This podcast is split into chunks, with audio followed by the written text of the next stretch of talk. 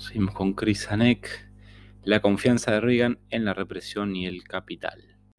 En lugar de acentuar los derechos humanos, Reagan prefirió criticar el terrorismo de las guerrillas izquierdistas. En lugar de romper los vínculos con los gobiernos autoritarios, Reagan hizo nuevos avances hacia países como Brasil, Chile y Guatemala. Eh, y ofreció devolver la ayuda. En lugar de normalizar las relaciones con Cuba, Reagan eh, reprendió a Castro y habló de un modo que sugería un retorno a los tiempos de la confrontación. Una de las primeras iniciativas de la nueva administración Reagan fue vincular la revolución en El Salvador con la intervención cubana y soviética. De 1981 al 83, la administración de Reagan eh, proporcionó a El Salvador casi 700 millones de dólares en ayuda, con porcentajes aún mayores de esa ayuda dedicados a enfrentamiento militar y a la compra de armas. Aunque El Salvador ocupaba una parte de la atención del presidente, su administración vio las implicaciones mayores de la revolución en el hemisferio y respondió con iniciativas tanto económicas como militares. Tal vez el programa de ayuda exterior más publicitado desde la Alianza para el Progreso fue la iniciativa de la Cuenca del Caribe del presidente Reagan de 1981. La iniciativa la, la Cuenca del Caribe exigía una asignación inmediata de 350 millones de dólares en ayuda de emergencia para la región un periodo de 12 años de comercio libre con Estados Unidos y beneficios impositivos para firmas norteamericanas que invirtieran en la región. La administración trabajó estrechamente con el gobierno hondureño en la realización de maniobras militares conjuntas, em, con la intención de detener la difusión de la revolución marxista. Los ejercicios militares conjuntos no fueron tan controvertidos como la decisión del presidente de usar a Honduras como base para una guerra encubierta contra la vecina Nicaragua, con más de 15.000 contras antisandinistas aprovisionados y entrenados con operativos de la CIA, Honduras se convirtió en un área de montaje para una guerra de estilo de guerrilla contra Nicaragua. La administración fue atraída por la guerra de guerrilla en El Salvador y el Estado marxista que se estaba desarrollando en Nicaragua. El presidente trató de generar apoyo tanto en el Congreso como por medio de la opinión pública. Para lograr este apoyo, el presidente Reagan formó una comisión especial presidida por el secretario de Estado Henry Kissinger.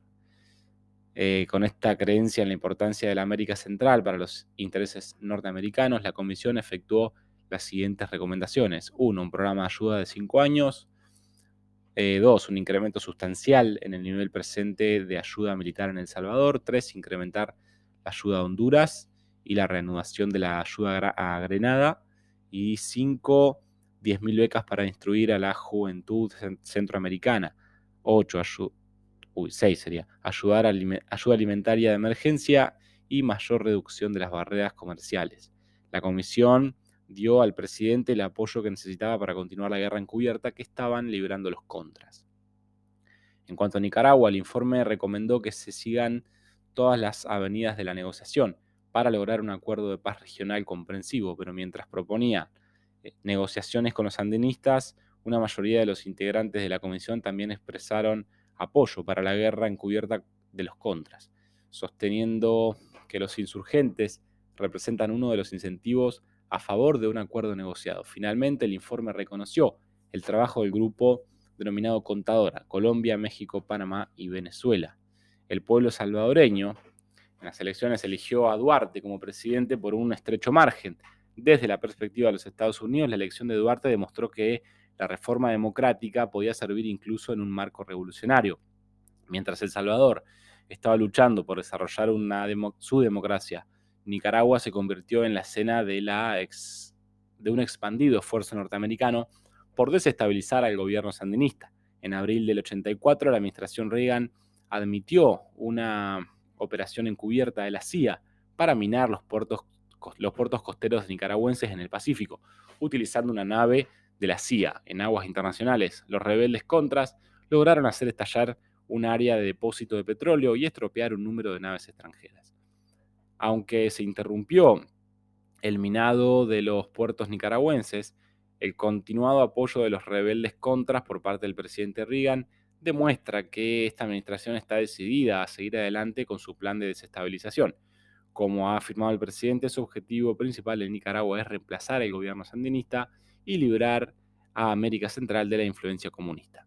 Desde mm, las firmes este, declaraciones de la doctrina Monroe a las agudizadas tensiones con la Nicaragua izquierdistas, tal vez pueda resumirse como un impulso continuo por influir, si no controlar, el hemisferio occidental. En muchos respectos, la política norteamericana en América Central, perdón, en América Latina, espeja nuestro ascenso al poder en el mundo. Eh, evidentemente, es norteamericano. A medida que Estados Unidos crecía en su economía industrial, su poderío militar y su reputación, se preocupó más por su posición de potencia en la región y a veces se mostró paranoico en cuanto a mantener la seguridad y la estabilidad en su tercera frontera, entre comillas. El desafío nicaragüense, el éxito del Frente Sandinista de Liberación en el derrocamiento del dictador Anastasio Somoza, apoyado por los Estados Unidos, fue no solo un importante logro para la izquierda revolucionaria en América Latina, sino que también cambió la geopolítica de la región próxima al Caribe.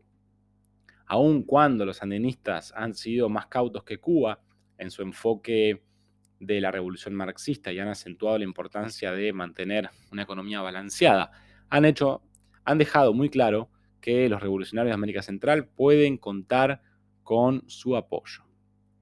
En 1984, alrededor de 18.000 toneladas de equipos militares soviéticos llegaron a Nicaragua.